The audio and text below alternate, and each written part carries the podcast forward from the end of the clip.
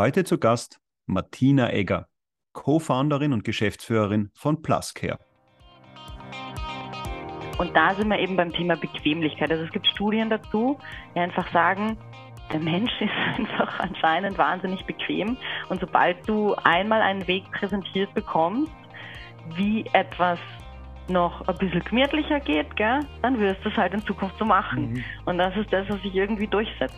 Nicht bei 100 Prozent, aber dann doch bei, bei der Mehrheit. Mhm. Und das ist das Relevante dran.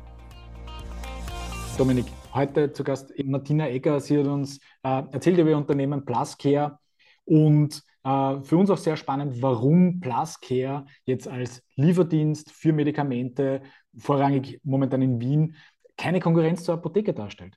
Mhm, genau, wie man hier sozusagen ein bisschen ein Gamechanger sein will, aber sozusagen mit den bestehenden Playern zusammenspielt und wie auch in weiterer Folge die Expansionspläne sind. Aktuell gibt es Pluscare unter Anführungszeichen nur in Wien, aber wohin die Reise gehen kann, hier hat sie einen Ausblick gegeben. Genau, ein sehr ein spannender und überraschender äh, Outcome für uns, dass wir, wenn wir daran denken, okay, was ist jetzt wirklich die Customer Journey bzw. der Customer Benefit von PlusCare, dass ich mir Medikamente innerhalb von einer Stunde liefern lassen kann. Zusätzlich auch noch, in Wirklichkeit erspare ich mir auch, wenn ich jetzt wegen meiner Packung Aspirin oder sonstigen Medikamenten, die ich mir mal schnell aus der Apotheke hole, eigentlich das Anstellen an der Schlange erspare. Mhm, genau, und noch ein paar andere Benefits. Und damit in Kombination so ein bisschen der Blick von der Martina auf das Gesundheitswesen, was hat sich in der Vergangenheit geändert, was sollte sich hoffentlich in Zukunft nicht zurückverändern, Stichwort E-Rezept und auch sonst wie der ganze Markt sich betrachtet. Also wieder mal ein wilder Ritt quer durchs Gesundheitswesen, diesmal aus der Perspektive von wenn man so will, ein bisschen Logistik, aber eigentlich größer gedacht zum Thema Versorgung von Patienten zu Hause mit dem Unternehmen PlusCare. In diesem Sinne wünschen wir euch, liebe Hörer, viel Spaß beim Zuhören. Hallo Martina, herzlich willkommen bei uns im Podcast. Hallo. Danke, dass du unserer Einladung gefolgt bist. Wir schauen uns heute mit dir gemeinsam dein Unternehmen PlusCare ein bisschen genauer an. Du bist die CEO der Company und äh, kannst du dich einfach mal für unsere Zuhörer vorstellen? Wie bist du zu dem geworden, was du heute machst? Was hast du in deinen Erfahrungsrucksack gepackt? Und ähm, damit wir ein bisschen wissen, wo wir heute andocken können. Ja, Dominik, super gern. Wie bin ich zu dem geworden, was ich heute mache? Das ist eine äh, lustige, spannende Frage. Also wie du sagst, ich bin die ähm, Geschäftsführerin und Co-Founderin von PlusCare. PlusCare ist ein Apothekenlieferdienst-Startup. Was wir machen, ist, wir liefern Medikamente aus lokalen Apotheken innerhalb von einer Stunde mit einem Fahrradkurier zu dir nach Hause zum Beispiel. Das ist das, was wir im Vordergrund machen, sage ich mal, womit wir jetzt mal im Markt gestartet sind und beschäftigen uns insgesamt mit dem Gesundheitsmarkt, Medikamentenversorgung etc. Wie komme ich dahin? Wer bin ich? Warum bin ich dort gelandet? Also zum einen, und ich glaube, das ist etwas, was wichtig ist zu verstehen, wenn man gründet. Ich bin mein eigener Use Case. Das ist sehr praktisch für mich im Moment. Ähm, also ich brauche tatsächlich relativ viele Medikamente, wenn es auch nichts Schlimmes ist, aber im Endeffekt profitiere ich gerade von meinem eigenen Unternehmen. Warum überhaupt gründen und Startup-Szene, was ich die Jahre vor PlusCare gemacht habe, war mit What a Venture, das ist ein Venture Builder, gemeinsam bei etablierten Unternehmen Startups auszugründen. Also immer wenn sich Konzerne die Frage stellen, äh, wir haben irgendwie eine Idee oder da gibt es was Neues im Markt, können wir da mitspielen? Also vor zehn Jahren da quasi gestartet. Damals war ich noch im Banking und dann kamen auf einmal Fintechs. Dann hat Fintechs relativ wenig Leute interessiert, bis N26 eine Bankenlizenz bekommen hat und alle waren ganz erschrocken. Und das war der Moment, wo dann auch äh, Banken gesagt haben, ui, müssen wir vielleicht auch ein bisschen schneller, agiler unterwegs sein und wie können wir das und können wir noch was anderes machen als das klassische, na, dann investieren wir halt rein in die Startups oder kaufen sie halt auf. Mhm. Und das ist im Endeffekt, was ich und Wurde Venture dann gemacht haben, zu sagen, könnt ihr selber auch Startups aufbauen, mit uns gemeinsam. Ihr braucht dafür aber die Startup-Leute. Und das ist das, wo ich dann in den letzten fünf Jahren bei sämtlichen Unternehmen war, DHL, Deutsche Post, Continental, Wien Energie, um so ein paar zu nennen, wo ich immer in die Teams rein bin und quasi verdeckt als Founderin eigentlich oder Co-Founderin diese Themen versucht habe, am Markt groß zu machen, zu mhm. validieren oder auch zu invalidieren und zu sagen, Leute, das war eine nette Idee, die wir da hatten, aber es interessiert dann doch eigentlich niemanden außerhalb von unserem Vier-Wände-Büro hier. Mhm. Und verdeckt bedeutet wirklich, dass das äh, ganz diskret und inoffiziell mehr oder weniger von dir evaluiert wurde. Genau, genau. Mhm. Also das war so das Thema, wenn, wenn ich euch da kontaktiert hätte, jetzt begeben wir uns mal in ein, in ein Beispiel, sagen wir mal, ich würde jetzt gerade für Quizstar sowas machen, ähm, dann würde ich eine Quizstar E-Mail-Adresse haben und eine Visitenkarte etc. und quasi, du wirst es irgendwann an der E-Mail erkennen, dass da Punkt extern steht, mhm. aber grundsätzlich schon auftreten dann für die Unternehmen. Und mhm. das war immer genau das, was wichtig war, ähm, weil du damit natürlich den Vorteil hast, neben irgendwelchen Assets, die ein Konzern bieten kann, zu sagen, hey, es ist jetzt hier eben die Deutsche Post, die da was starten will und nicht das 100.000ste Startup im Bereich Delivery, die irgendwas machen wollen. Mhm. Mhm. Jetzt bist du sozusagen aus anderen Branchen kommend, jetzt in der Gesundheitsbranche gelandet. Kannst du uns da nochmal sozusagen den, den Schritt oder sozusagen die Beweggründe final jetzt in der Gesundheit dann jetzt auch hier eigene Company zu gründen, äh, uns kurz beleuchten und auch ein bisschen vielleicht die Frage zu beantworten, wenn wir das Banking nehmen, es ist ja auch ein sehr regulierter Bereich. Äh, mhm. jetzt behaupte ich einmal, dass es im Gesundheitswesen noch schlimmer ist äh, und äh, noch ein bisschen komplexer ist. Wie wäre da deine Sicht drauf? Also sozusagen zwei Fragen, warum Gesundheitswesen und wie, wie geht es dir jetzt äh, im Gesundheitswesen mit der ganzen Reguliertheit mhm. und äh, den doch recht ähm, komplexen Strukturen, formulieren wir es einmal so. Mhm. Du, ich würde gerne mal so eine Runde machen aus Automobil, Energie, Gesundheitsbranche und dann kann man sich streiten, wo ist es regulierter und schwieriger. Das mhm. behauptet mhm. immer jeder über sich.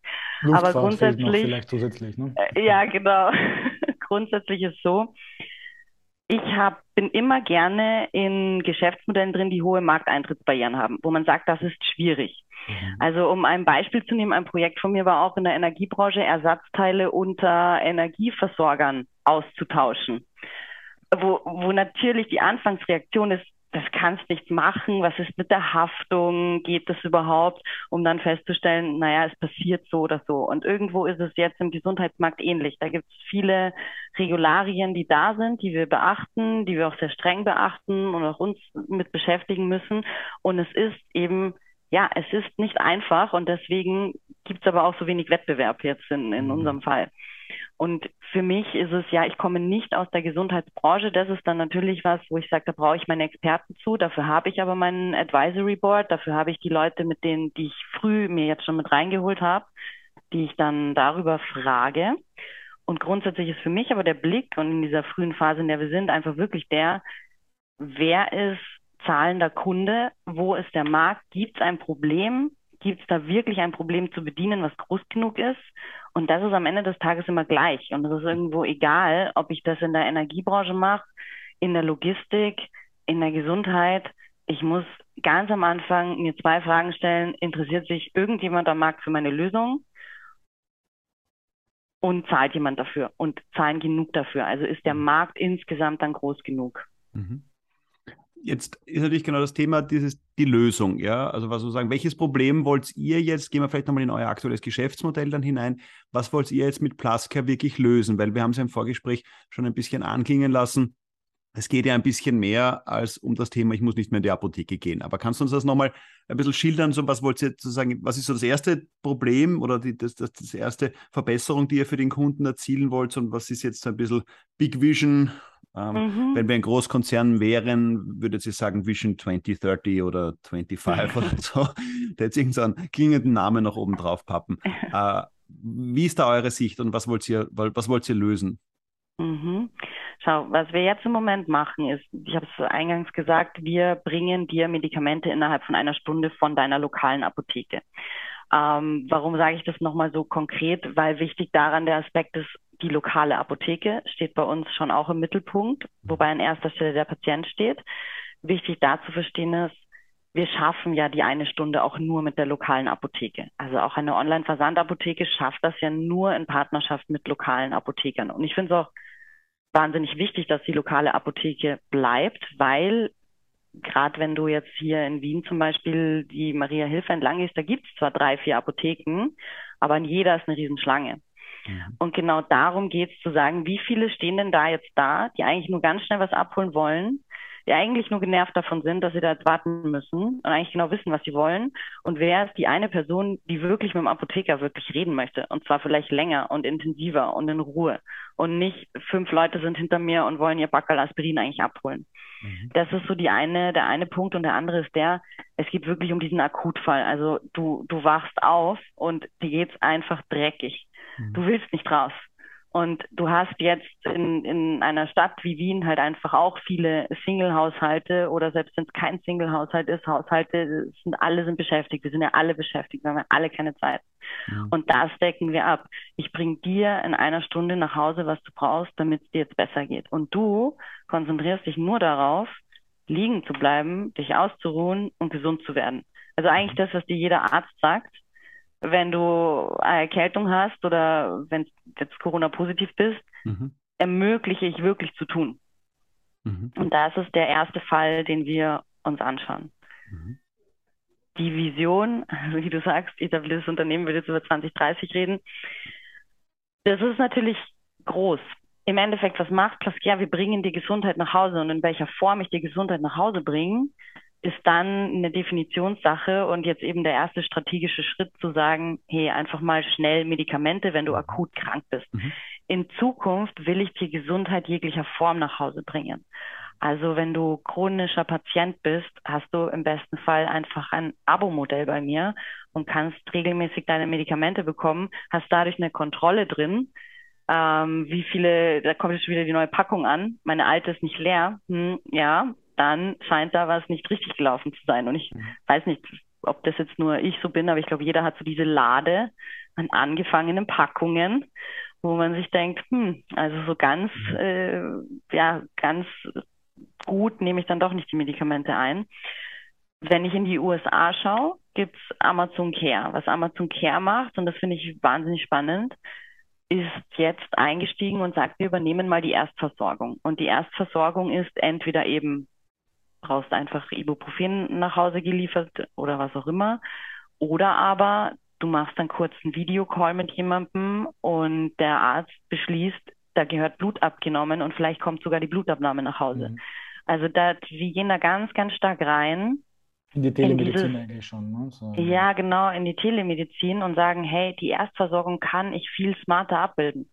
Und das ist was, was ich spannend finde, wo ich auch weiß, da besteht dann immer die Angst davor, dass jetzt Plattformen unser medizinisches Personal gefährden würden, wo ich mir sage, also ich höre immer nur Fachkräftemangel und mhm. ähm, dass wir keine Zeit haben für die, die wirklich krank sind, weil wir damit beschäftigt sind. Also ganz absurd finde ich zum Beispiel auch, dass ich jetzt wieder für die Krankmeldung zum Arzt gehen muss. Also das, das, das leuchtet mir überhaupt nicht ein. Warum ist das jetzt so? Also, ja, oder ein Rezept abzuholen vom Arzt, ja, das ist ein Dauerrezept, ja, solche Dinge, ja. Ja, E-Rezept und Rezept, auch nächstes spannendes Thema. Aber das ist zum Beispiel was, das finde ich spannend, zu sagen, hey, ich kann da entspannt von zu Hause aus mal die Erstberatung machen und dann entscheidet da jemand, du, ich schicke dir einfach ein Medikament oder es muss jemand vorbeikommen oder du musst vielleicht doch irgendwo hin. Mhm. Und das ist ja völlig in Ordnung. Aber ich vermeide dieses überrannt werden, überlaufen von, ist ja egal, wo ich hingehe. Ob es jetzt der Radiologe ist, das Labor ist, die Apotheke ist, das ist ja schon überall eher mal überrannt als dass ich jetzt sage, da ist nichts los. Mhm. Das heißt, grundsätzlich basiert eigentlich das Geschäftsmodell auf Convenience bzw. Zeitersparnis auf Kundenseite, wenn man das so einmal ganz salopp formulieren, zusammenfassen genau möchte. das. ist ein Need, wenn man halt einfach nicht gehen, rausgehen kann. Genau, per heute. Mhm. Und dann ist eben immer wichtig zu wissen, Startups fokussieren sich am Anfang immer auf einen ganz speziellen Use Case, um dann irgendwann später groß zu werden. Mhm. Also Amazon hat am Anfang Bücher verschickt und irgendwann ja. Eus. Und jetzt sind sie, glaube ich, schon so groß, dass sie gefühlt zu, zu ramschig sind, aber das ist eine mhm. persönliche Sache. Und das, darum geht's mir eben. Und was jetzt da als nächstes wirklich kommt, kann ich dir im Moment nicht sagen. Sowas macht man dann immer abhängig davon, mhm. was sind jetzt wirklich spezielle Use Cases. Dinge, die wir uns anschauen, sind Patientengruppen, die wirklich eine harte Zeit damit haben, zur Apotheke zu gehen. Mhm. Oder auch Präventivmedikamente, die mhm. einfach zugestellt viel spannender sind, weil es die Leute dann wirklich einnehmen. Mhm. Da haben wir, und da sind wir bei der Regulatorik, da haben wir natürlich äh, im Moment sind wir da begrenzt, das ist es nicht mhm. möglich, weil wir de facto rezeptpflichtige Medikamente nicht mhm. verschicken dürfen, versenden dürfen und das ist auch was, was wir nicht aufmachen wollen, weil ich möchte eine lokale Antwort bieten und nicht einen, einem Amazon die Tür öffnen. Mhm. Also wenn wir jetzt anfangen, irgendwie rezeptpflichtige Medikamente zu versenden, macht es als nächstes halt eben Amazon. Und da versuchen wir gerade einen Weg zu finden, wie wir quasi regional gewinnen. Mhm. Und für den Patienten die Versorgung ermöglichen, ohne den Markt jetzt für eben wieder Player vom, vom anderen Ende der Welt ja ähm, den Markt zu öffnen. Gut, das habt ihr in eurem System, in dem ihr mit den lokalen Apotheken zusammenarbeitet, ohnehin zum gewissen Grad gewährleistet. Das wäre jetzt auch meine nächste genau. Frage. Das hört sich ja jetzt, euer Geschäftsmodell hört sich ja sehr stark nach einem perfekten Triple-Win-Szenario für mhm. Patienten, Apotheker und für euch an. Ja, Gibt es da auch Kritiker in diesem Umfeld? Und wenn ja, wer sind die und woran reiben sie sich bei euch? Weil wir, wir kennen das ja aus dem, Quick, aus dem Quick Commerce im Food-Bereich, ja, wo ja nicht alle happy sind damit. Ähm, wie schaut das bei euch aus?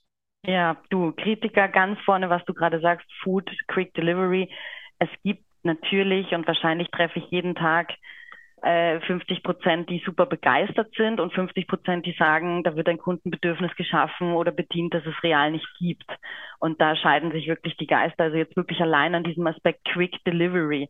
Das ist allerdings eine Diskussion, wo ich sage, die, die, die ist irgendwo nicht mühsam, aber irgendwo wird die Zeit zeigen, wie sich die Verhaltensweisen von Personen entwickeln. Ja. Also mich selbst anschauend, ich, also ich das erste das Mal. Das ist eine rein hypothetische Diskussion, ne? wenn man genau, das ist weil, weil ich meine, sonst würde es ja euch nicht geben oder nicht mehr geben, würde das nicht tatsächlich der Fall sein. Ne? Also. Genau, und das ist eben etwas, wo ich sage, wenn ich zum Beispiel mich selbst anschaue, ich finde es immer spannend, was man selber für eine Einstellung hat oder Einschätzungen und wie man sich dann verhält. Als ich das erste Mal von äh, Gorillas und Co. gehört habe, ehrlich gesagt mein erster Gedanke auch unnötig. Mhm. Ist schon wieder jetzt irgend so ein Startup-Game, wo Investoren die, das große Geld sehen, aber wer braucht das? So, das habe ich mir vor wahrscheinlich drei Jahren gedacht, als ich wirklich das erste Mal und aus dem Innovationsumfeld komme, habe ich sehr früh davon gehört. Ähm, also quasi so ein PowerPoint präsentiert bekommen, da von irgendeinem Pitch-Deck von Gorillas und habe mir gedacht, ah, Schatz. So, was mache ich heute? Ich gehe nicht mehr online, äh, ich gehe nicht mehr in den Supermarkt. Mhm. Ich bin äh, Kundin durch und durch und habe sogar für meine verschiedenen Bedürfnisse die verschiedenen Anbieter. Also die mhm. nächster Tag Wocheneinkauf, Gurkelwerte versprechen, Milch geht aus in zehn Minuten, Flinkwerte versprechen. Mhm. So. Ähm, also das heißt, das ist die eine Diskussion, die, die immer wieder aufkommt. Ist das jetzt wirklich ein Bedürfnis? Setzt sich das durch? Bei wem setzt sich das durch? Wie sehr brauche ich das? Die größte Kritik kommt aber teilweise, und das ist spannend, von Apothekern selbst. Was einfach daran liegt, dass Apothekerinnen das Bedenken haben, dass wir eben genau das machen, was ich eingangs gesagt habe, wir tunlichst vermeiden wollen, dass wir jetzt den Online-Versandapotheken und Amazon und, und, und Co. den Markt öffnen und sie mhm. wegrationalisieren. Wir haben auch Wettbewerber im Startup-Umfeld, die wollen das. Also die, die eher in die Richtung reingehen, der Markt muss so aufgebaut werden, dass ich die Apotheke nicht mehr brauche. Und das ist meiner Meinung nach der falsche Ansatz, weil ich brauche das medizinische Fachpersonal, auch auf der pharmazeutischen Seite, auf der Apothekerseite. Und das sind Gespräche, die aber eigentlich recht spannend sind, weil in dem Moment, wo ich das erkläre, dass mir das so wichtig ist, dass ich auch den stationären Handel empowern möchte, und dass ich das sehr wohl sehe, auch was ich vorhin gesagt habe. Ich will ja, dass die Leute in die Apotheke gehen und sich dort in Ruhe auch beraten lassen können. Aber ich brauche nicht die Schlange von zehn Leuten, die Backerl Aspirin abholen, wenn sie es auch einfach dann sich zustellen lassen können von mhm. mir. Und in dem Moment, wenn dann Apothekerinnen verstehen, dass wir, dass ich wirklich daher komme und auch oft blöd, dass ich nicht die reinste Kapitalistin bin, sondern mein, mein ganz früherer Background ist dann doch Soziologie, Politik, dann wird es für sie wieder spannend. Und dann sind sie eher die, die dann sagen, ah, okay, ja, wie kann ich denn bei euch mitmachen? Mhm. Weil ich ihnen dann schon auch klar mache, hey, wenn wir jetzt keine lokale Antwort bringen, dann gibt es halt wieder irgendwann den Amazon-Case. Mhm. Und das wäre halt wieder wirklich schade, nur weil wir darauf beharren, dass jetzt ja, alles so bleiben muss, wie es ist, wenn es nicht so ist. Und vor allem, wenn der Kunde sich ändert, dann haben wir da keine Chance. Mhm. Aber können wir nochmal ins Detail ein bisschen hineingehen, wie es jetzt sozusagen vom Ablauf her funktioniert und wer dann eure Kunden sind, nämlich auf beiden Seiten, sowohl apothekenseitig als auch mhm. äh, Endkunden-patientenseitig. Wie ist der Grundgedanke? Ich gehe auf eure Webseite, ich bestelle. So, und mhm. hilf uns jetzt einmal noch zu verstehen und auch unseren Zuhörern, was passiert jetzt? Also ich habe jetzt bestellt, bei dir über Pluscare habe ich bestellt zwei Backeln Aspirin. So, was, was passiert jetzt? Und ich gebe an, ich bin im ersten Bezirk ja, oder im neunten Bezirk oder wie auch immer. Ja. Genau. Ähm, wie wie, wie geht es jetzt weiter? Ähm, ich, ich, nehme an, ihr gebt die Bestellung dann weiter an die Apotheke oder so, aber schilder bitte nochmal, wie jetzt sozusagen die Customer Journey oder die Bestellungsjourney dann ist. Mhm. Also genauso wie du sagst, du kommst zu uns auf die Plattform, du bestellst, du siehst die ganze Zeit, bei welcher Apotheke du bestellst. Da wird dir mhm. automatisch eine zugeteilt, du siehst es aber dann stehen. Wir haben auch viele, ähm, die denken, es ist eine Seite einer Apotheke und denken sich dann, oh cool, die Apotheke äh, hier in Wien im 17. Bezirk, die sind ja innovativ, die haben ja eine coole Plattform, bis sie dann, weil, weil das für den Endkunden gar nicht so ersichtlich ist, dass es ein Marktplatz ist. Kann mhm. aber die Apotheke auch ändern. Also du könntest es auch unten sagen, aus irgendeinem Grund möchte ich nicht, dass mir die Lindenapotheke zustellt, sondern lieber die Sternapotheke, warum auch immer. Mhm. Ähm, dann könntest du es, wenn es im Liefergebiet ist, ändern. Mhm.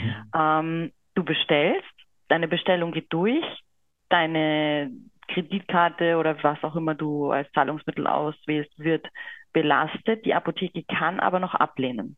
Also es ist schon wie, wie wenn du dir beim Restaurant was bestellst und einfach die Küche ist zu voll, kann noch eine Ablehnung erfolgen. Eine Ablehnung gibt es bei uns fast nicht, mhm. außer du würdest jetzt nicht zwei Aspirin bestellen, sondern zehn. Mhm. Weil da haben wir schon wieder ein rechtliches Thema. Mhm. Und es ist schon wieder komisch. Mhm. mhm. was brauchst du jetzt? Zehn Aspirinpackungen in, äh, in einer Stunde? Was hast, was hast was du habe ich vor? Äh, genau. ja? okay. also es gibt schon so Red Flags oder, oder Yellow Flags. Einen anderen Service aktivieren. Mhm. Genau. Ähm, was dann aber passiert, also wenn du jetzt, bleiben wir mal bei dem 10 Aspirin, der Apotheker würde auch nicht sofort ablehnen, sondern dich anrufen und genau die Frage mhm. stellen, warum zehn? Äh, das geht nicht. Ich, ich meine, die Grenze liegt bei sechs Packungen. Das liegt beim Apotheker da zu verantworten, dass auch wirklich die Beratungspflicht, die wir ja haben und die wir ja genauso abbilden müssen, gedeckt ist. Mhm. Das heißt, es gibt Nachfragen, es gibt auch die, die Möglichkeit zu kommunizieren, eben über Telefon oder auch eine Chatfunktion. Und sollte da irgendwas an der Bestellung nicht passen, passiert das auch. Mhm. Und wenn dann irgendwas wirklich gar nicht passt, dann lehnen wir auch mal ab und sagen, na, das, das können wir nicht, nicht mhm. durchführen, nicht abwickeln. In dem Moment, in dem die Bestellung durchgeht und der Apotheke quasi angenommen hat, kriegt unser Fahrer eine Benachrichtigung, hey, fahr zur Lindenapotheke, der Dominik braucht zwei Backel Aspirin ganz schnell. Mhm. Fährt hin, holt sich's ab und ja, kommt zu dir nach Hause, wie jeder andere Lieferant, stellst dir zu, fragt dich aber nochmal nach dem Namen. Weil mhm. wir natürlich auch schauen müssen, Arzneimittel ist jetzt nicht, also wenn, wenn jetzt ähm, eine weibliche Person die Tür aufmacht, wäre schon komisch, ähm, muss dann schon du selber sein. Mhm. Okay. Das ist es. Und okay, das ist der Prozess. Ähm, ja, schauen wir mal, wo wir hingehen. Weil ich würde gerne nochmal einen Schritt zurückgehen, nämlich wie erfahren die Menschen von eurem Service, beziehungsweise wie kommt ihr überhaupt an Kunden? Ich hoffe, das passt mhm. jetzt mit deiner Frage zusammen, Dominik, oder du wolltest dann noch einhaken. Dann, dann schieben wir die. Wollt noch kurz, ich wollte noch, ich, dann, dann, dann greife ich nochmal vor, nachher noch eine Prozessfrage.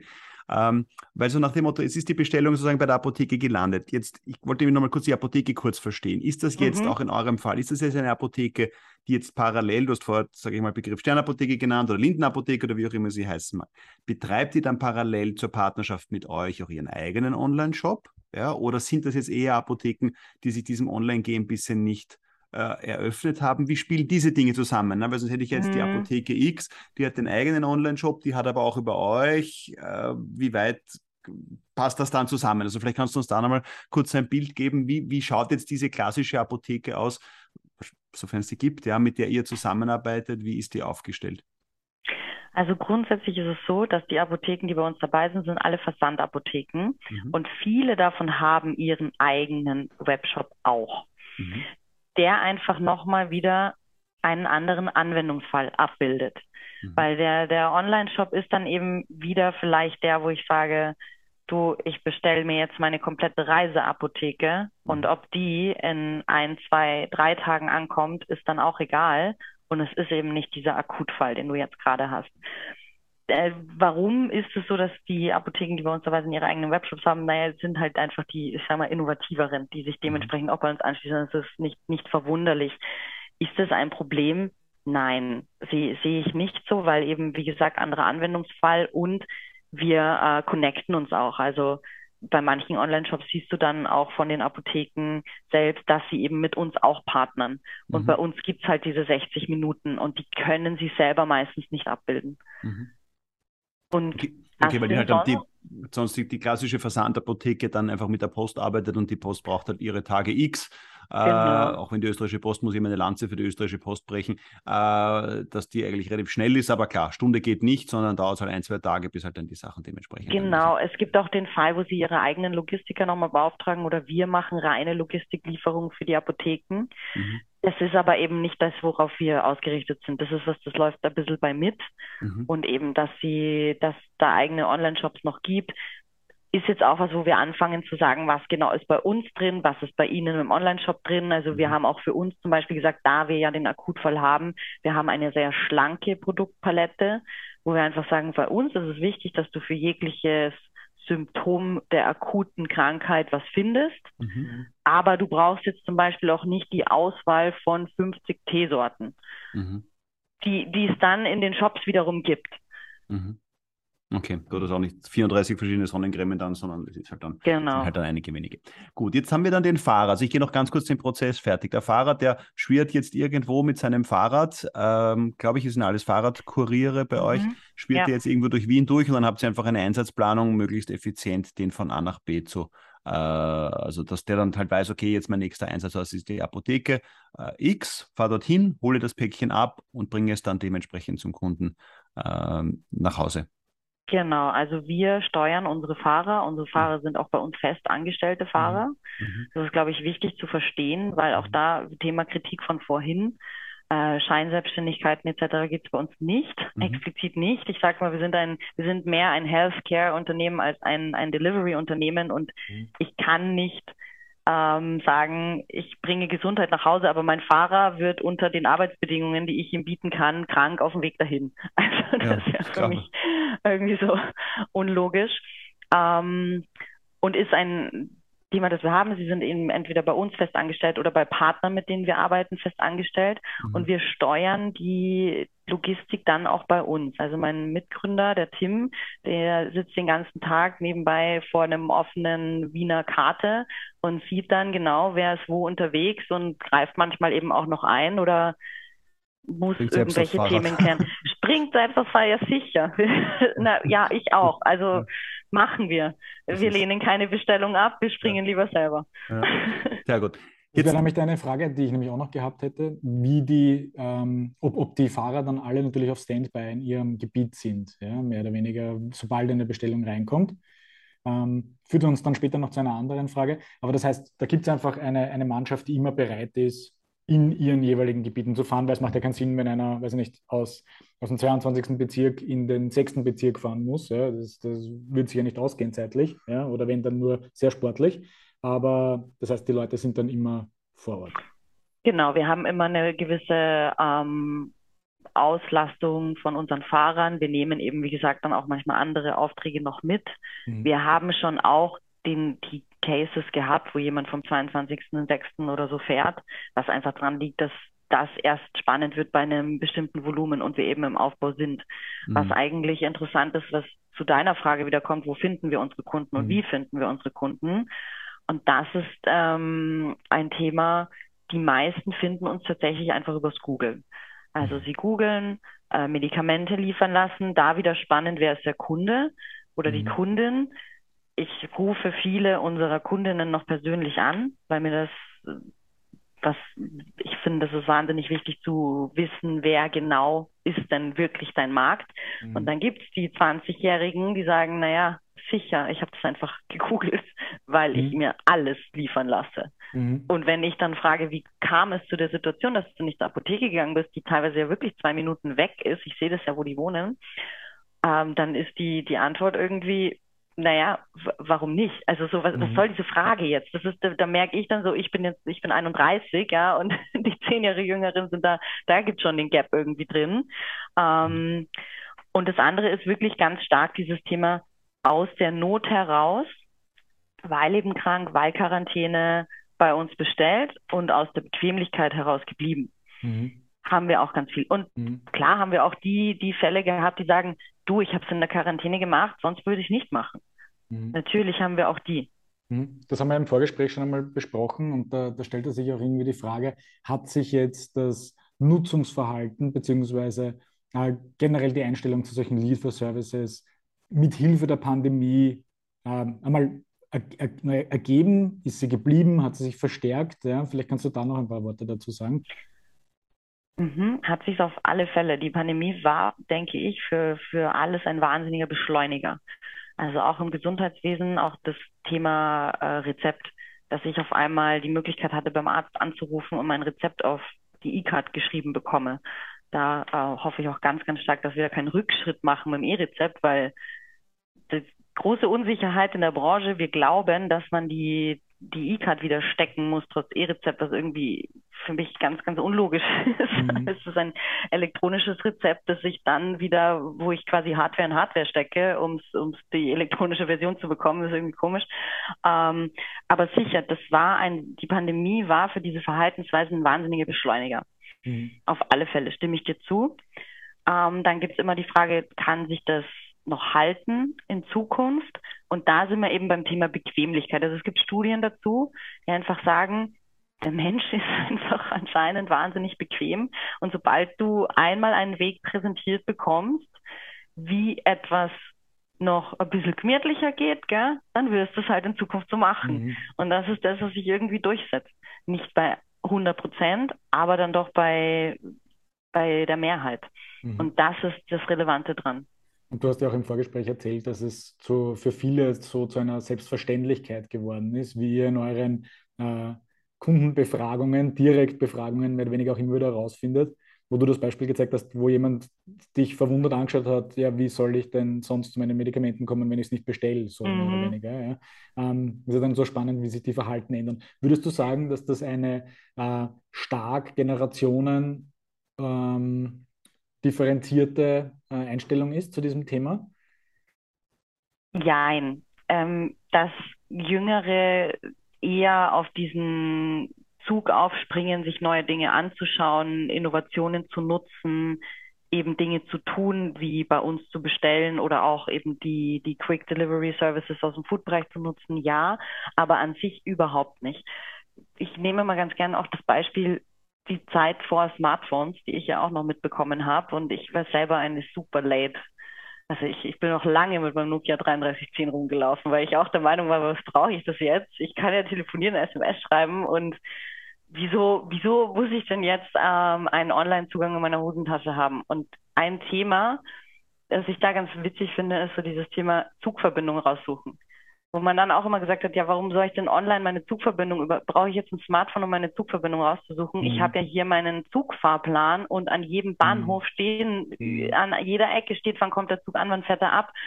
Und am Ende des Tages, wenn ich dir jetzt sage, hey, du in Zukunft und du bist Pendler, ich, ich sag's dir einfach nicht mehr, du musst halt immer zum Bahnhof hingehen mhm. oder halt die, die Broschüre dabei haben da hat sich das Verhalten, egal in welcher Altersgruppe, überhaupt nicht mal geändert. Mhm. Also da, auch das Thema die Älteren, merke ich immer in Diskussionen, man denkt manchmal, dass die Älteren nicht digital sind.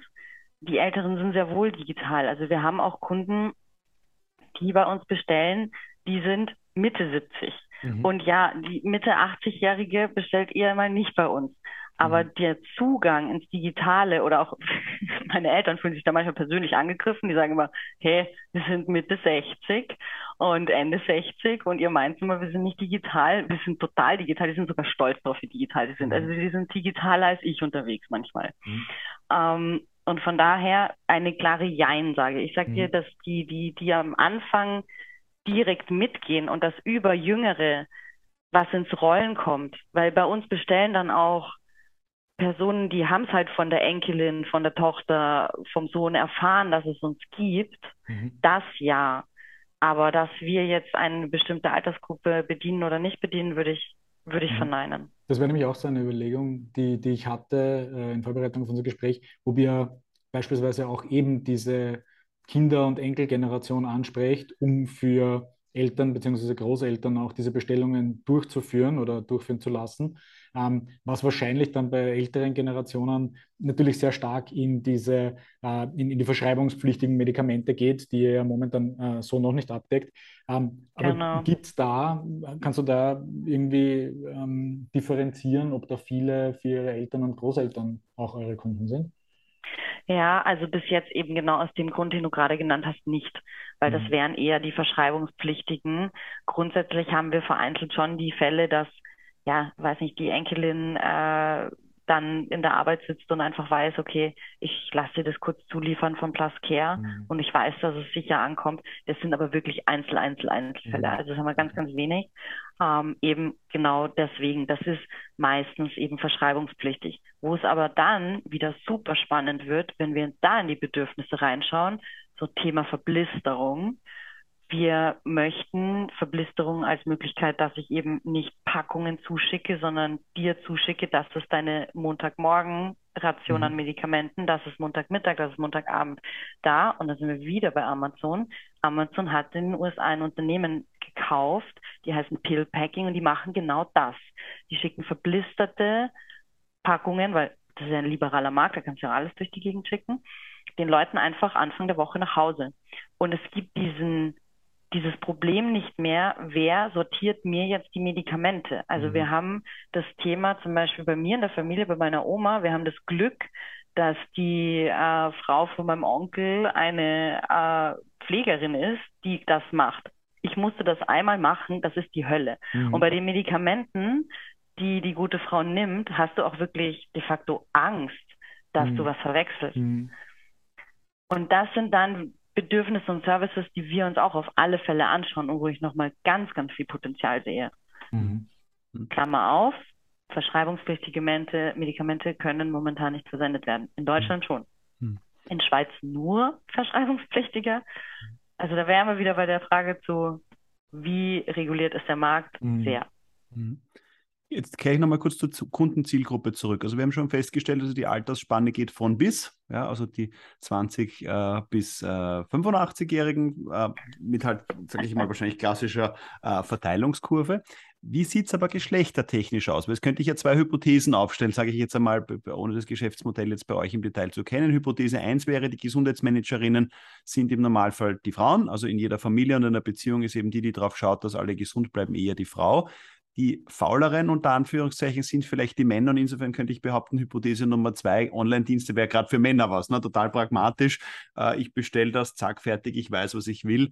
Äh, einmal rote Hose, danke, äh, fertig. Also so wie man es beim Kleidungskauf dann mhm. hat. Wie ist eure Erfahrung? Sind es Män Männlein oder sind es Weiblein, die bei euch einkaufen? Mhm. Du, von, von der Altersgruppe auch, also wie gesagt, eine bunte Mischung, aber der Fokus ist schon bei 30 bis 35 im Moment und weiblich. Mhm. Ähm, also da hast du schon recht. Der Grund liegt aber eher woanders. Ähm, die Kundin der Apotheke ist auch weiblich im ersten Moment, weil die meistens geht eine Frau das erste Mal in die Apotheke, wenn sie Pille verschrieben bekommt. Und der Mann geht viel, viel später das erste Mal in die Apotheke. Mhm. Also tatsächlich war das mal eine, eine, Aussage von einem Partnerapotheker von uns, was ich ganz beeindruckend fand, der irgendwie gemeint hat, die, die weibliche Person betritt mit 14, 15, 16, 17, wann auch immer, das erste Mal die Apotheke für die Pille. Der Mann kommt dann irgendwann mal mit Mitte 40, Ende 40. Hm. Also so ganz, ganz plakativ, ganz plakativ äh, gesagt. Und es ist einfach de facto so, und das sieht man wiederum in sämtlichen Studien, mhm. Frauen haben mehr Krankheiten. Frauen brauchen, machen mehr, auch im Sinne der Prävention etc. Also wir haben da einen Überhang zu weiblichen, allerdings nicht so stark, wie man meint. Also wir sind so bei 70 Prozent sind weiblich, mhm. 65, 70 Prozent, Rest auch männlich. Ähm, und da sind wieder die, die Gründe, warum man bei uns bestellt, sehr unterschiedlich. Aber weiblich beschäftigt, Mütter und beschäftigte Managerinnen, mhm. Berufstätige den ganzen Tag unterwegs. Also so diese beiden Kategorien sehen wir. Mhm. Jetzt hast du vorher gesagt, eure Kunden finden euch meistens über Google, also klassisch äh, daher SEO-Optimierung wäre so ein bisschen euer Game. Wie schaut, jetzt das, wie schaut dieses Advertising-Game aus? Also wie weit spielt ihr das? Ja, nämlich jetzt online und offline, also gar nicht jetzt nur auf, mhm. macht ihr Facebook-Advertising, das wäre zu, zu, zu schmal jetzt im ersten Schritt der Blick. Aber so ein bisschen, was macht sie im Marketing-Segment? Ja, wie erreicht man diese Zielgruppe? Weil das ist ja so ein bisschen das Problem, ne? also nach dem Motto, die, die besser verdienende berufstätige 30- bis 35-Jährige, die online affin ist und in Wien wohnt, na, da seid ihr nicht die einzigen Menschen in dieser Zielgruppe, ein bisschen das Geld aus der, äh, sozusagen aus der Tasche locken wollen, im Sinne von, äh, dass die dort die Spendings mhm. machen. Das heißt, wie habt ihr euer Marketing-Game äh, angelegt und wie, wie erreicht ihr eure Zielgruppe? Also tatsächlich ist Google wirklich der, der Ort des Geschehens im mhm. Moment. Mhm weil einfach wir die Leute da direkt in der Kaufentscheidung oder die Kaufentscheidung ist schon gefallen, abholen. Mhm. Und die Leute einfach googeln und sagen, ich möchte sie mir jetzt zuliefern lassen und wir sind da im Advertising drin. Das mhm. ist aber ein, ein, ein Game, das kannst du nicht unendlich spielen und ist natürlich ein sehr, sehr teures. Mhm. Das heißt, worauf wir uns auch gerade konzentrieren ist, unseren Bekanntheitsgrad zu steigern über alle möglichen Aktionen. Was wir da zum einen auch machen, ist, wir arbeiten mit unseren Partnerapotheken selbst. Also unsere mhm. Partnerapotheken werben in ihrer Apotheke für mhm. uns mhm. und hängen Plakate auf, haben Flyer drin. Wir haben jetzt angefangen, auch Ärzte mit einzubinden, mhm. dass wir sagen, es gibt auch, es gibt eben auch Ärzte, die sagen, hier, wenn ich in Zukunft die Möglichkeit habe, irgendwie bei euch angebunden zu sein, und mein Patient muss gar nicht mehr ähm, so viel rumlaufen, mhm. dann ist das auch für mich ein guter Service.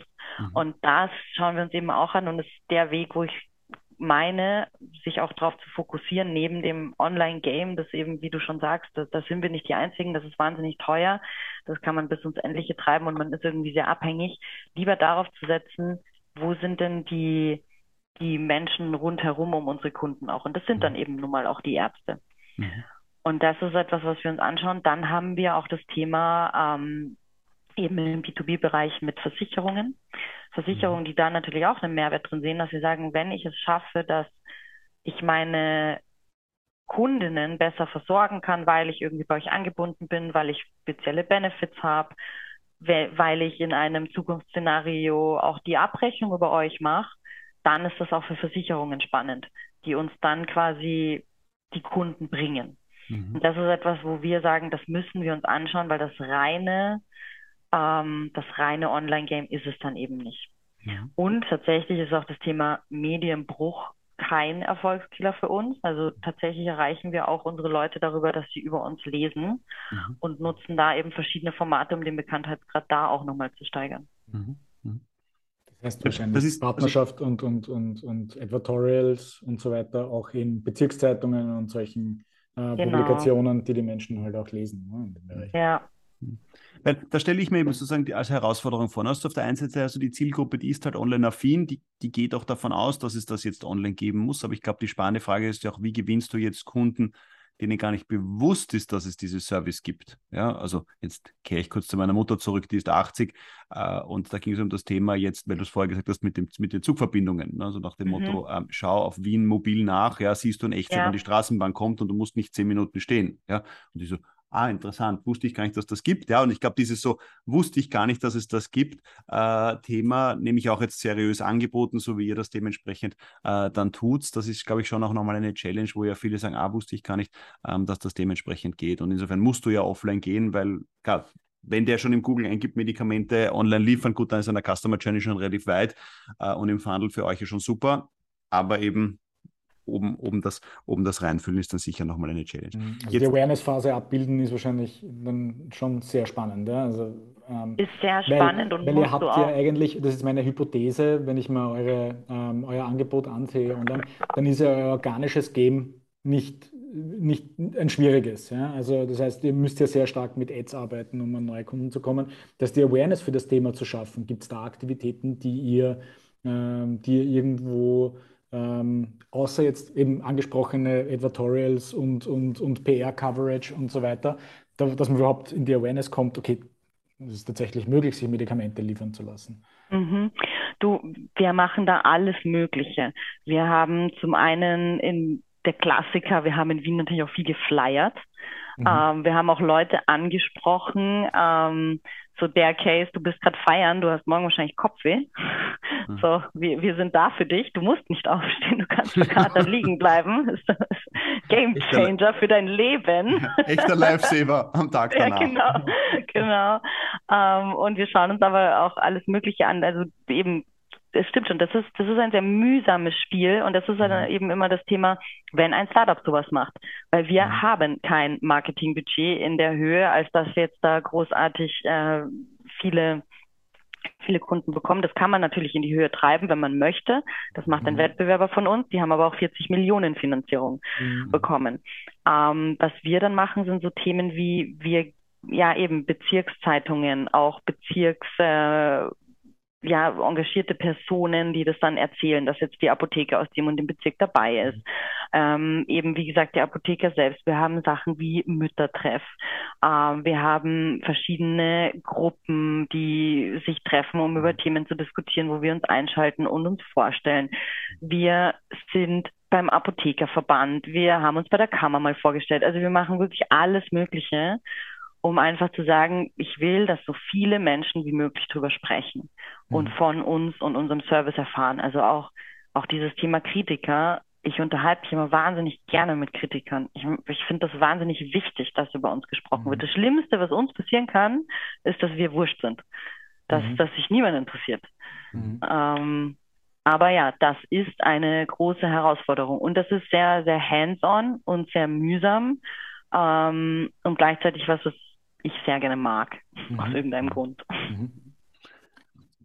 Eine Frage, die ich jetzt noch hätte, auch beim Blick auf eure Webseite. Welche Rolle spielt für euch die pharmazeutische Industrie? Nämlich im Sinne einerseits von Partnerschaften und das, was mich immer wieder fasziniert, auch als bei den Online-Shops, und da leide ich dann immer mit den Online-Shops mit, dass es scheinbar extrem schwierig ist, sinnvolle Packshots von Produkten zu kriegen, ja, weil du auch da eine, sage ich mal, eine, eine, wilde Mischung hast. Und das für mich dann aber oft interessant ist, wo ich sage, warum gibt es keine ordentlichen Packshots? Dann sagen natürlich viele Online-Shops, ja, weil wir von der Industrie dann oder oft einfach die Industrie keine zur Verfügung stellt. Und dann stelle ich mir wiederum die Frage, wie kann das im Jahr 2022 sein, dass es dass das das ist ja wirklich super, super, super basic. Und alle wissen, guter Packshot ist wichtig, dass das Produkt gut dargestellt ist. Wie, wie geht es euch da? Also die Frage ist, ist, ist es vielfältig. Ne? Bei eins ist die Frage Kooperation mit der Industrie. Wie weit ist das für euch ein Thema? Habt ihr dort Anknüpfungspunkte? Ja, ähm, und die Frage zwei ist dann so nach dem Motto, wie geht ihr bei diesen Dingen um? Wie weit schaut ihr auch, dass ihr dann Dinge vielleicht selber shootet oder verlasst ihr euch das, was ihr von den Apotheken kriegt? Also wie fühlt ihr da auch euren, euren, euren Bilderfundus? Hm. Also der, der Shop wird befüllt von den Apotheken. Mhm. Das ist auch ganz wichtig, auch in den Beschreibungen drin. Das wird nicht von uns gemacht, weil ich bin ja keine mhm. Pharmazeutin. Ich mhm. kann jetzt nicht einfach anfangen, Texte zu schreiben über die Produkte. Mhm. Und das ist, das ist auf jeden Fall eine Herausforderung. Und deswegen ist es aber gerade wertvoll, dass unsere Apotheken ja auch eigene Online-Shops haben, weil sie es dafür dann schon gemacht haben zum größten Teil. Mhm. Gut, und jetzt sage sag ich nur ganz das.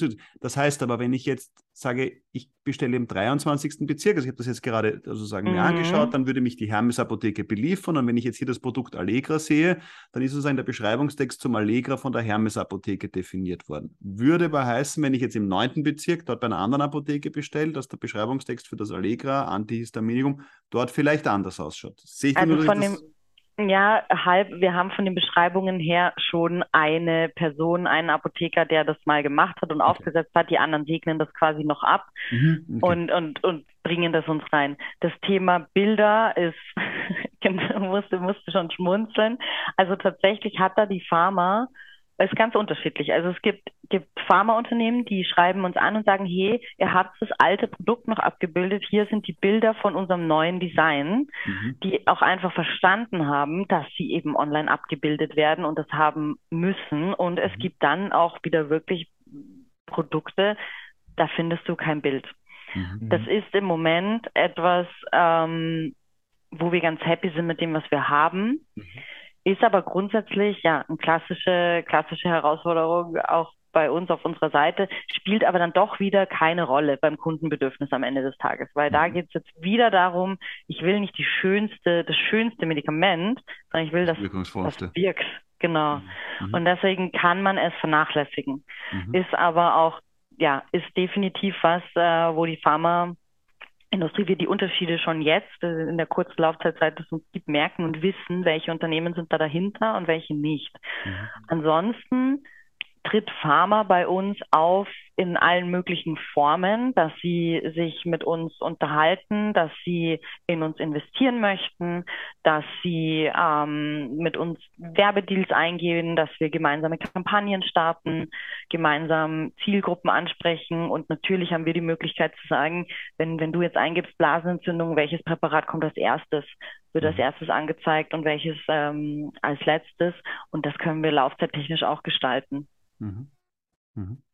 Gut, weil das, weil das ist ja eigentlich auch die spannende Frage, ne, die natürlich seitens der Pharmaindustrie auch äh, mit Argusaugen beleuchtet wird. So wie entwickelt mhm. sich der mhm. Onlinehandel und wie weit kann dort die Pharmaindustrie, muss die Pharmaindustrie je nachdem eine Rolle spielen. Und wie du sagst, ich glaube, deine Schilderungen zeigt ja genau dieses ambivalente Bild. Ne? Viele haben verstanden, okay, gut, das ist einfach part of the game und daher muss ich auch hier korrekt präsent sein und sind proaktiv und die anderen haben keine Ressourcen dafür, sich dann dementsprechend ähm, darum zu kümmern äh, und überlassen damit aber das Spiel, mhm. befürchte ich, immer wieder anderen. Vor allem für, für mich wäre dann auch die Frage, ich könnte ja hingehen in Kooperation mit einer Apotheke und jetzt bin ich die Pharmafirma X im OTC-Bereich, könnte ich ja sogar meinen eigenen Shop eigentlich aufbauen ne? und könnte sagen, wunderbar, das ist mein Shop, da sind meine Produkte drinnen äh, und, und also, da gibt es ja viele Spielvarianten, die mittlerweile ja logistisch möglich sind und auch, sage ich mal, mit einem Player wie euch, der ja so diese Marktplatzkomponente äh, hat, ähm, sie eigentlich spannend machen. Vor allem könnte ich ja mit euch zentral einen Ansprechpartner haben und ihr übernehmt mir dann die ganzen Apothekenwege.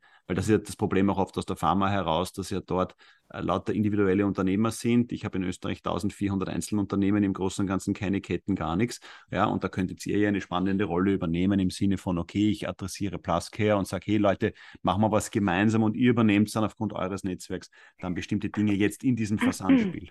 Ja. Das ist auch grundsätzlich was, was wir gefragt werden und was bei uns auch auf der Agenda steht, ist ein Plascare-Regal quasi, das sowohl online als auch offline abgebildet wird. Das ist wieder was, was ganz, ganz viele spannend finden, auch Startups im Gesundheitsbereich, die dann sagen, hey, wenn ich es bei euch schaffe, auch in die Apotheke zu kommen, das ist ja wunderbar. Mhm. Ähm, und wir da auch das Produktsortiment beim Apotheker mitbestimmen, wo wir uns dann gemeinsam auch anschauen, wenn es irgendwas gibt, ähm, und auf uns jemand zukommt, frage ich schon auch in der Apotheke nach, ist das ein Produkt, was für euch spannend sein kann. Das Problem, das wir da immer ganz schnell haben, ist halt, dass das geht meistens erstmal nur auf Kommissionierung, weil dass ich jetzt die Apotheken verpflichte, Produkte zu kaufen, wo ich ihnen noch nicht mal sagen kann, ob sie verkauft werden, ist halt wieder schwierig. Das mögen sie auch gar nicht. Das mhm. kann ich auch verstehen. Dann gibt es äh, Dinge, wo ich sage, da können wir schon mal was tun. Also so ein Beispiel, was wir haben, zum Beispiel Kondome, die bei uns in, im, im Shop drin sind. Da sage ich immer, das Bild alleine ist Verhütung genug. Also da können wir schon mal was Moderneres anbieten. die, ähm, die lustigen Produktanekdoten nebenbei. Ja. Aber Pharma interessiert auch das Thema Compliance beim Patienten ganz stark. Und das ist was, womit sie mit uns auch reden und sagen, wenn wir es schaffen, dass über die Zustellung von Medikamenten wir den, den, den Patienten in die regelmäßige Einnahme bekommen, dann ist es für uns wahnsinnig interessant. Mhm. Mhm. Das stimmt, ja. Also ich habe das jetzt gerade kurz parallel nachgeschaut. Also ähm, ja, guter, guter Punkt. Ja, ich meine, natürlich beim Kondom kann man sagen, das ist echt der Use Case auch, was die Stunde betrifft. Ja, also da kann man beginnen zu timen, so nach dem Motto, wann geht man davon aus? So, wann ist es, äh, dass man es brauchen wird? Ja. Du, ich habe mit, mit Einhorn, einem, einem Kondom-Startup aus Berlin gesprochen, die verticken ihre Kondome jetzt auch über Gorillas und er sagt, das ist definitiv ein Case, der, der geht. Zehn Minuten kann man warten. Ja. Ähm, und auch da wieder spannend, dass er mir sagt, by the way, die Kondomkäuferin ist auch weiblich. Ja. Ähm, mhm. Fand ich auch einen spannenden Insight. Mhm. Ja, und so, den Schwangerschaftstest auch gleich dazu für den nächsten Tag. Aber das ist dann wahrscheinlich ein anderes. ja. Aber gut. Machen wir vielleicht einen kurzen, kurzen Sprung, äh, Dominik, wenn das okay ist, ähm, zum, Thema, zum Thema Wachstum, beziehungsweise wo ihr ja momentan tätig seid. Also ihr beschränkt euch ja momentan äh, ausschließlich auf Wien, wenn wir das richtig verstehen. Ähm, jetzt abgesehen davon, dass es äh, spannend wäre zu erfahren, was sind die nächsten großen Ballungszentren in Österreich, ja, einmal beginnend, wo, ihr, wo ihr plant, etwas zu tun, ist natürlich auch der Case spannend, dass es gerade am Land wahrscheinlich äh, interessant wäre, so einen Service anzubieten, wo äh, ja, die Apotheke jetzt ja nicht gleich unbedingt auf der anderen Straßenseite liegt. Ähm, was, was sind da eure Pläne, Überlegungen und was sind die Gründe, warum ihr das vielleicht auch in manchen Fällen nicht verfolgt? Ja, wir wollen tatsächlich ganz Österreich abdecken. Und logisch ist natürlich der Weg zu sagen, als nächstes die Städte mit der größten Bevölkerungsdichte. Also wir haben jetzt schon in Graz, Salzburg, Linz überall Apotheken auf einer Warteliste quasi stehen. Mhm. Sagen, hey, sobald ihr da seid, sind wir dabei. Der Grund, warum wir es nicht machen, ist eben der, dass wir jetzt gerade die Finanzierung für unsere nächste Runde aufstellen. Und davor bringt es uns nichts, in die Städte zu gehen, weil wir dann eben wieder Thema Marketingbudget keine Kunden bringen können oder uns das Budget dafür fehlt, dass es in einer mhm. attraktiven Form ist. Und dann borden wir Apotheken an und dann kommt da, weiß ich nicht, eine Zufallsbestellung per Tag rein. Das ist ja auch nichts in der Sache irgendwo. Mhm.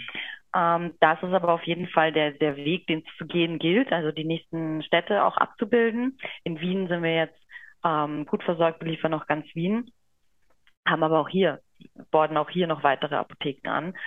Und Thema Land ist spannend, weil wir da schon dabei sind, ein Landkonzept auszuarbeiten. Und da ist die Kunst, besteht darin, das auf eine skalierbare Art und Weise zu machen, dass wir nicht zu viele unterschiedliche Konzepte haben, die dann trotzdem aber funktionieren. Und was wir schon machen, ist im Moment, wenn wir Apotheken haben, die selbst die Logistik zur Verfügung stellen, nehmen wir sie dazu. Mhm. Also wir sind jetzt demnächst zum Beispiel schon mal in Korneuburg und wir reden auch, ich habe auch in Kärnten vor kurzem mit einer Apotheke gesprochen, wo wir sagen, finden wir denn jemanden, der mitfährt quasi? Also wer fährt denn am Land gerade nach Hause, weil er die Zeitung mhm. bringt, der Bäcker? Und können wir da sicherstellen, und da sind wir gerade am Anfang, und anzuschauen, kriegen wir auch dahin, dass die Vorschriften, die wir haben beim Thema Arzneimittelzustellung, äh, mhm. erfüllt werden können, auch von so jemandem. Oder mhm. ist es eben ein, ein Logistikpartner? Mhm. Wie genau kriegen wir das hin? Das schauen wir uns an und finde ich aber sehr wichtig. Also eben, weil du schon sagst, das Bedürfnis am Land da gibt es auch wieder, da scheiden sich auch wieder die Geister. Die einen sagen, das Bedürfnis zum Land ist gar nicht gegeben, weil da hilft man sich noch gegenseitig im Gegensatz zu euch in der Stadt. Ähm, Aber nicht in 60 Minuten, das ist das Problem, ne? was man lösen kann. Ne? Ja, genau. Und ähm, ja, außerdem kann es am Land viel mühsamer sein, weil ich eben dann doch meine Kilometer fahren muss oder es muss halt immer jemand angehörig sein. Also ein Thema, was ich auch letztens hatte, ist, dass jemand sagt, naja, da kommen eh immer die Angehörigen wo ich dann mhm. schon die Frage stelle, und hat man mal die Angehörigen gefragt, ob das so cool ist, alle zwei, drei Tage zur Apotheke zu fahren. Mhm. Ähm, also nur weil es jemand tut, heißt es noch nicht, dass es der beste Weg ist. Mhm. Und das schauen wir uns an. Aber grundsätzlich sind das auf alle Fälle unsere Wachstumspläne, dass wir wirklich flächendeckend agieren können. Mhm. Ja, und ich bin auch gespannt, wie weit die, die Stunde wirklich der, der, der, relevante Faktor sein soll. Da komme ich noch einmal zu diesen Lieferdiensten zurück. Also einerseits, das glaube ich ja Flink und Gorillas und so weiter, die berühmten zehn Minuten gar nicht mehr so oft einhalten. Und man eben auch festgestellt, das habe ich auch jetzt in diesem Lebensmittelhandel so mit Gurkel, die sagen, okay, wir sind innerhalb von drei Stunden, haben die meisten, mhm. ja, es reicht mir eigentlich. Also wie du sagst, ja. na, du gehst am Abend schlafen, na gut, du brauchst nicht in einer Stunde, sondern wenn der am nächsten Tag in der Früh kommt, ja, und dann gibt es ein bestimmtes Zeitfenster an. Also da bin ich auch gespannt, äh, ob man sich dann einfach auf einen bestimmten Weg dann halt einpendeln wird oder du halt sagst, gut, in der Stadt, Ballungszentrum schaffe ich halt die Stunde, aber am Land sind es halt dann zwei, ja, um auch bestimmte Dinge bündeln zu können oder drei, na dann wird das auch eben egal sein, weil die Verwandten würden erst in zwei Tagen wiederkommen. Also insofern ist ja drei Stunden im Vergleich zum Status quo ja ohnehin eine unglaubliche Verbesserung. Ja. Aber dieses Mitnehmen ist spannend. Auch letztens dieser, dieser Artikel gekommen ist, dass die Wiener Linien überlegen, einen Paketdienst mit mhm. der Straßenbahn zu machen. Na, also du kannst an Station X kannst du ein Paket mitnehmen und wenn du sagst, ich fahre mhm. jetzt dort und dorthin, dann gebe ich so hin. Also finde ich ein spannendes Projekt. Also wo man sagt, ich finde ich auch super spannend nutze bestehende Logistikwege. Ja, und das ist ja schon vielfach auch mit der U-Bahn diskutiert worden. So könnte ich hinten an den U-Bahn-Waggon, der ohnehin fährt, noch mhm. irgendwie einen Logistikwaggon hinten dranhängen, der dann Pakete ähm, dann dementsprechend von A nach B bringt. Also das ist sicher. Du, wir haben uns auch schon Dinge überlegt, wie ähm, warum nehmen wir nicht Pharmazie- oder Medizinstudenten, die für uns einen Nebenjob quasi machen, mhm. äh, Medizinstudenten, die meistens mit einer App auf die Prüfungen lernen hau dich in die U-Bahn, nimm dir neues Canceling-Kopfhörer mit, lern für deine Prüfung und fahr uns die Medikamente aus. Und am Ende jeder U-Bahn-Station gibt es mittlerweile noch irgendein Shared Mobility-System, was man dann wiederum nutzen kann. Mhm. Also das sind auch Sachen, die wir uns anschauen, wo ich sage, es geht schon auch darum, das smart zu machen, weil was wir jetzt auch im Vorgespräch ja hatten, ich will ja nicht mehr Verkehr schaffen. Mhm. sondern ich möchte ja Dinge smart bündeln und mein Ziel ist es jetzt eben, dass Leute gesund bleiben werden und begleitet werden auf dem Weg hin zur Gesundheit. Aber was ich natürlich dann auch wieder nicht machen kann, ist, und deswegen, ja, wir fahren mit E-Bikes ähm, und dieses Thema CO2-neutral Zustand steht für mich außer Diskussion. Also auch Thema Partner, Logistikpartner kann ich nicht aufnehmen, wenn da mit Verbrennern rumgefahren wird. Geht einfach mhm. nicht. Mhm. Aber das ist etwas, wo ich eben auch immer sage, was gibt es denn schon da? Ich muss nicht unbedingt wieder gleich die nächste Flotte ins Leben rufen. Wenn es Flotten gibt, die meine Produkte, und das sind eben nun mal Arzneimittel, mitnehmen können. Das war vor einem halben Jahr nicht der Fall. Da haben wir gar niemanden gefunden. Jetzt gerade gibt es zwei Player am Markt, mit denen wir gerade intensiv drüber sprechen, weil ich eben da auch ein Thema sehe, also auch ein gesellschaftliches Thema. Mhm. Wie, wie viel Zustellung und wie genau sieht die Zustellung aus? Mhm. Wie viel vertragen wir noch? Mhm. mhm. Gut, damit bin ich, glaube ich, ist gut, wenn wir sozusagen zum Abschluss einen Blick in die Zukunft werfen. Also ihr habt ja schon ein bisschen skizziert, du hast skizziert, wohin ihr hin wollt, also von jetzt der Quick Delivery hin zu der Gesundheitsversorgung, eventuell mit der Integration von, sage ich mal, telemedizinischen Leistungen. Was wäre aber jetzt, sage ich mal, so ein bisschen auch auf deiner Wunschliste, vielleicht auch, was ich im Gesundheitswesen allgemein tun muss, damit ich könnte sagen, für euch leichter wird, aber ich sage, bleiben wir mal beim Mehrwert für den Patienten, so im Gesamtsystem leichter wird. Du hast vorher dieses Stichwort gesetzt, hoffentlich kehren wir vom E-Rezept und diesen elektronischen Möglichkeiten nicht wieder ab, aber äh, können wir vielleicht so als Closing machen, also was ist ein bisschen so die Wunschliste, ähm, wo du sagst, okay, das muss ich im Gesundheitswesen tun, ja, mit euch, aber auch vielleicht unabhängig von euch, wo du sagst, das sind so die Next Steps. Mhm. Du, tatsächlich ist es ey, wirklich das Thema mit dem E-Rezept. Da ist eine un unfassbar große Verunsicherung auf allen Seiten da. Niemand kennt sich gerade aus, inklusive ähm, bei der Sozialversicherung selber ist es schwierig, jemanden zu finden, der mir dann erklären kann, wie genau sieht das System aus. Man muss dazu verstehen, dieses Thema, ich schreibe ein Rezept auf die E-Card war eine Zwischenlösung, die Corona-bedingt beschleunigt, ganz schnell umgesetzt wurde. Mhm. Und das ist eine technische Lösung, die nicht der Lösung entspricht, die das E-Rezept jetzt einnimmt. Mhm. Und wir wissen im Moment nicht, ob es in Zukunft nötig sein wird, wirklich wieder vor Ort die E-Card zu stecken. Und zwar bei beiden, sowohl beim Arzt als auch beim Apotheker. Mhm. Und das ist etwas, wo ich sage, also wenn wir jetzt auch, auch politisch gesehen unserer Bevölkerung erklären, es ist jetzt eine Pandemie gewesen und du musstest nicht tausend Wege gehen und jetzt, und das fängt ja meiner Meinung nach jetzt bei der Krankmeldung eben wieder an, jetzt musst du wieder krank ins Wartezimmer gehen. Jetzt haben wir zwar zwei Jahre gelernt, wie wichtig es ist, sich nicht krank in großartige Menschenmasten rein, mhm.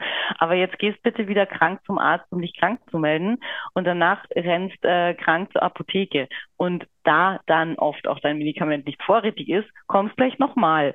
Also das ist ein Punkt, der einfach auch diese Klarheit braucht, weil da, da reden, spreche ich gerade mit wirklich vielen, vielen ähm, Akteuren in der Branche und jeder hat einen anderen Wissensstand. Das ist ein, ein, ja, das ist ein Chaos und das wäre wichtig zu verstehen, was bleibt da und was von den Corona-Gesetzen wird wirklich abgeschafft, was, wie geht's weiter.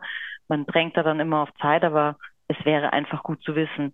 Eine zweite Sache, die ich ganz unabhängig jetzt von, von wirklich Plus Care und uns, aber in Bezug auf das Gesundheitswesen spannend und relevant finde, ist die, was wir eben jetzt auch in der Pandemie erlebt haben. Ich habe meine eigene Abschlussarbeit über das Thema geschrieben, Ökonomisierung des Gesundheitssystems.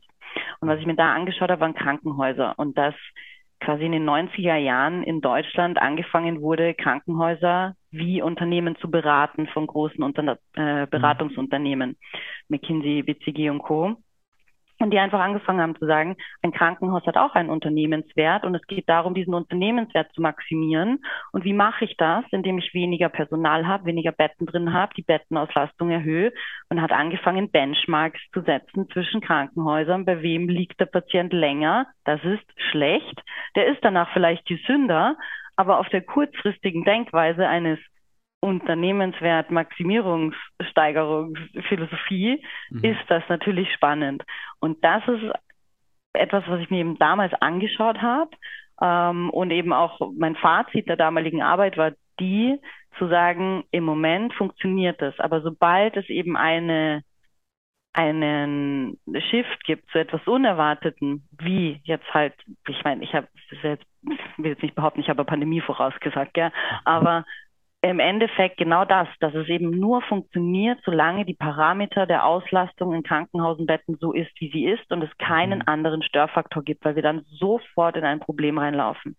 Und das haben wir jetzt gesehen und äh, McKinsey hat dann irgendwann mal in, in der fünften oder sechsten Auflage ihres Krankenhausmanagement geschrieben, sie betrachten jetzt auch patientenorientiertes äh, Management und nachhaltiges Personalmanagement. Also ich habe das damals geschrieben mit 24, 25 und habe mir gedacht, wirklich, da ist man dann in der fünften Auflage draufgekommen, dass Patienten und Personal im Krankenhaus wichtig sein könnten. Also das äh, ähm, habe ich mir angeschaut und da stelle ich mir die Frage eben, die ist ganz unabhängig und weit weg von Plus Care, aber ob man da jetzt reagiert oder ob wir das weiter so handhaben. Mhm. Ja, spannend. Ja, werden wir mal schauen, wohin die Reise geht. Ja, wir ähm, wünschen euch auf jeden Fall äh, viel Erfolg. Ja, mit Pluscare. Wer auf Pluscare noch nicht war, Plus mit Z Care ist die Webseite. Darf an dieser Stelle kurz Werbung für euch machen äh, und äh, wünsche euch da alles Gute. Ja, eben, weil ich glaube, wie du sagst, der, der, der, entscheidende Punkt ist diese Patientenorientierung. Ne? Sagen, okay, was ist der Need, was ist mhm. der Pain, den der Patient dementsprechend hat? Ja, wurscht, ob er jetzt dann die Kondomlieferung in einer Stunde braucht oder doch das Kopfhörmittel danach, je nachdem, ja, wie der Abend gelaufen ist, äh, kann er sich dann dementsprechend äh, dann vielleicht auch äh, dann liefern lassen. Und in diesem Sinne euch weiterhin alles Gute. Danke für deine Zeit, danke für die Einblicke in euer Unternehmen. Und ähm, wir werden euch ein bisschen weiter am Radar haben und schauen wir mal, äh, wenn wir uns vielleicht einmal in sechs und zwölf Monaten wieder hören, wie es euch dann geht, wie viele Städte ihr schon erobert habt und ob dann doch das berühmte Gigeritz-Bolschen am See, äh, das in Österreich immer als Synonym für den ADW herhalten muss, dann vielleicht auch schon vom Pluscare versorgt wird. In diesem Sinne, Martina, vielen herzlichen Dank und alles Gute. Ich sage euch danke für die Einladung. René, das war eine spannende Stunde mit Martina Egger äh, von Pluscare. Und äh, ich freue mich, liebe Hörerinnen und Hörer, wenn es euch gefallen hat. Wir freuen uns über Feedback, wir freuen uns über ein paar Sternchen. Ja, wenn es geht, fünf auf Spotify, auf Apple Podcasts. Gebt uns eine Bewertung, gebt uns Feedback. Wir freuen uns, wenn ihr uns unserem Podcast treu bleibt. Und in diesem Sinne darf ich nur sagen, bis zum nächsten Mal. Ja, freut euch wieder auf spannende Gäste. René, es hat auch mit dir wieder mal viel Spaß gemacht. Danke für unseren gemeinsamen Podcast. Es war mir wie immer ein Fest.